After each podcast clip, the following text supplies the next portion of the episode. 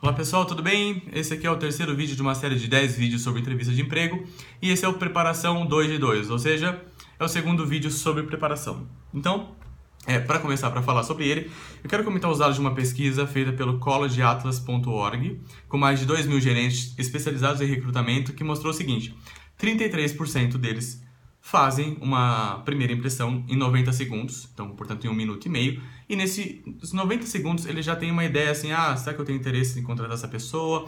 O jeito que ela entrou na sala foi um jeito confiante, é, ela tá bem vestida, o aperto de mão foi bom, enfim, ela faz uma, uma imagem na cabeça dela em 90 segundos, tá? Então esse é um dado técnico dessa pesquisa.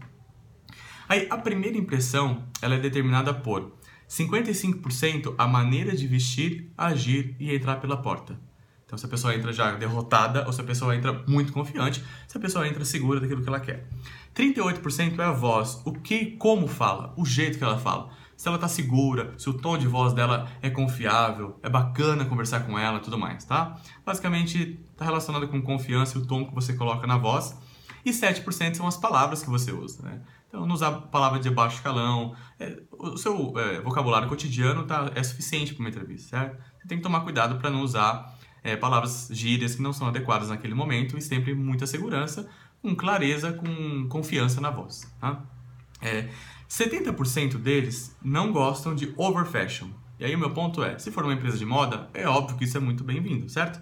Agora, de uma forma geral, é, é, o que eu falei no vídeo anterior, da preparação 1, sobre tomar cuidado com o que veste, evitar, ter equilíbrio, tomar cuidado com excessos, tá? Com over fashion, over delivery, sei lá.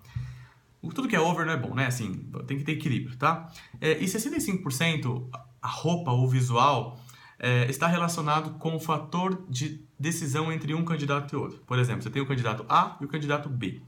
Se eles estão empatados tecnicamente, pode ser, algumas pessoas vão é, desempatar com base naquilo que elas sentiram de confiança, na roupa, na forma de falar, na forma de entrar na sala, do aperto de mão, tudo isso cria uma imagem, a linguagem é, corporal, o corpo está falando com a outra pessoa e ela faz uma imagem é, com base nisso, tá? Isso é, esse é o mundo que a gente vive, tá, pessoal? Tem vários livros. No final eu vou indicar dois livros e também um TED sobre isso, que é para vocês se aprofundarem mais no assunto, que é muito bacana para quem gosta. E para quem não gosta também, precisa saber, porque assim, gente, a gente convive com isso, né? Então, quanto mais informação a gente tiver, melhor é para se relacionar com as pessoas, para ter uma leitura melhor do ambiente. É, então vamos a, eu, eu, listei alguns itens aqui que é o seguinte: quais são os sinais que o corpo passa, mas vamos aprender o lado oposto, assim, o que não fazer. Então é o, é o sentido contrário. 67% desvia o olhar, não estabelece contato visual. Sabe aquela pessoa que você, por exemplo, estou olhando para a câmera, estou olhando para você aqui. Ela está olhando, ela tá falando com você, mas ela está olhando para outro lugar. Ela, ela desvia o olhar. Não é legal, né? Isso incomoda muito. 47% conhece pouco ou quase nada da empresa. Também, eu falei no outro vídeo que tem que conhecer, tem que estudar, tem que chegar lá, ó, tinindo de informações sobre a empresa, tá? Na ponta da língua. É, olha que interessante, 38% não sorri. Então já já eu falo sobre sorriso. 33% postura de derrota e fica batendo os joelhos. Então, sabe assim? Ombros para baixo, postura de derrota e bater o joelho é, implica em eu, eu entender que você está ansioso, está inseguro, quer ir embora e tal. É, 26% aperto de mão mole. Gente, aperto de mão mole não dá, hein, galera? Ó, sabe aquele aperto de mão assim? Também não é pra quebrar a mão. Também não é pra ser mole. Aperto de mão seguro, tá? É, 21% fica mexendo no cabelo, mexe no rosto e mexe, é muita mão e tudo mais. 21% é braço cruzado. Braço cruzado é negação, assim, não quero me envolver naquilo que você está falando. Então tem que estar com o braço tranquilo aqui, aberto, disposto a conversar. Né? E 9% são os gestos com as mãos acima do normal. Então você fala com a mão natural, usar a mão para falar, mas também não precisa ser muito. Ah, eu fui lá e, e tal. Calma. Deixa a mão tranquila, controla essa mão. Tá? E aí algumas dicas aqui.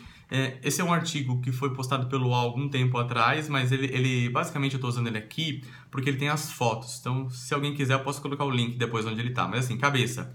A cabeça é, é, é um olhar comum aqui nosso, nosso nível, sem olhar de cima para baixo que passa muita arrogância, ele passa arrogância. Então, olha normal, no mesmo nível, conversa normal, tá? Olhar, eu já falei, então, olho nos olhos, não desvie o olhar, não é legal, né? Com ninguém é legal desviar o olhar. É, o sorriso, então o sorriso, sorri... se acontecer algum assunto, é normal. Às vezes a entrevista é mais espontânea, descontraída, sorria. Muito bom, mas não sorri assim, ah, entendeu? Toma cuidado, tá?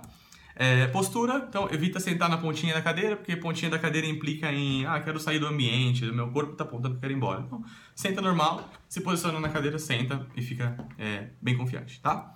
É, tronco, tronco mesma coisa. Então, não fica mega ereto, ereto, mega ereto, tá vendo? Mega ereto, mas fica normal. Tô aqui, ó, normal, tô tranquilo.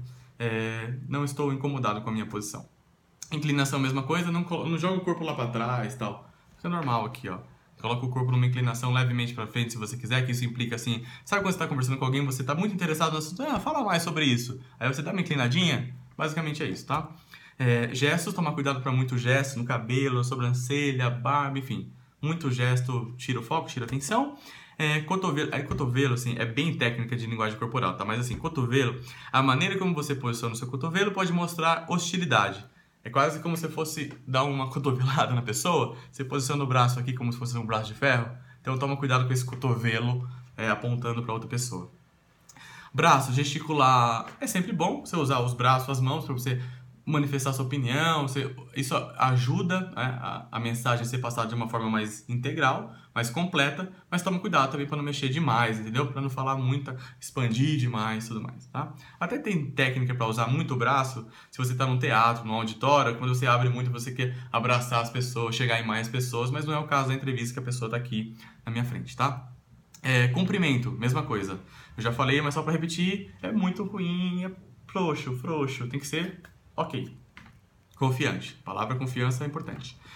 A mão. Mão, gente. Tem gente que não sabe o que faz com a mão. Deixa a mão aqui em cima. Tranquilo. Deixa a mão aqui em cima. Se você quiser ter uma postura que chama postura de receptividade, que é deixar a mão assim, ó. Deixa a mão aqui.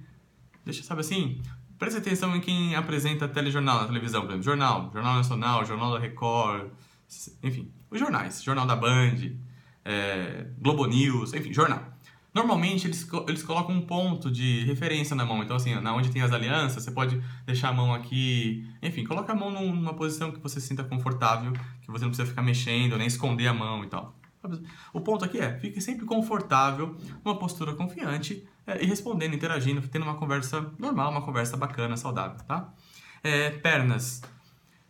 Aqui, o, os livros falam muito disso. Ah, cruzou a perna quer dizer que ele tem um segredo, que ele quer sair, que ele tá com a perna cruzada, não tá interessado. Para mim, assim, muitas vezes perna cruzada é para você relaxar, né? Às vezes a perna cansa, você coloca uma perna em cima da outra. A regra técnica é, deixa as duas pernas paralelas, para normal, fica com as duas pernas aqui. A minha opinião é, fique o jeito que você se sente à vontade. Inclusive tem uma técnica de PNL, Programação Neurolinguística, que é rapport. Você meio que espelhar o comportamento do outro naturalmente, né? Sabe quando você, um faz assim, o outro também faz assim, esse tipo de coisa. Então, é, fica é, de um jeito que você está bem. Se você achar que tem que é, cruzar a perna, cruza, mas assim, é, se sinta bem, tá? Não siga literalmente aquilo que os livros falam, porque tem que ver se está relacionado com o seu jeito de ser, se você se sente confortável. Essas são as dicas. É, tem, tem coisas bem interessantes aqui, se você prestar atenção, isso muda bastante a forma que você se comunica. A linguagem corporal é importante na comunicação, no processo de comunicação. Tem muitos artigos sobre isso, livros eu vou indicar dois, tá? O primeiro é O Corpo Fala, é um livro muito bom sobre linguagem corporal. Eu pesquisei na internet, está R$ reais. E tem um segundo livro que chama Desvendando os Segredos da Linguagem Corporal. Esse está R$ reais. Os dois livros são muito bons, você escolhe qual você quer, se quer ler os dois, se quer ler um dos dois. E tem um TED, uma, uma palestra no TED, que eu falei sobre o TED também em outro vídeo, da Amy Cuddy, que ela fala, o, o, título da palestra é Sua linguagem corporal molda quem você é. Então, ela, o descritivo da palestra dela é o seguinte: a linguagem corporal afeta a maneira como os outros nos veem, mas também pode mudar a maneira como nos vemos. A psicóloga social Amy Cuddy nos mostra como fazer poses de poder, ficar uma postura confiante, mesmo quando não nos sentimos confiantes pode afetar os níveis de testosterona, cortisol no cérebro e pode até ter um impacto é, em nossas chances de sucesso. Eu gostei muito da palestra dela porque ela não é convencional. Ela fala de linguagem corporal, mas ela ensina algumas poses que é, é interessante o exercício porque de fato são poses de confiança.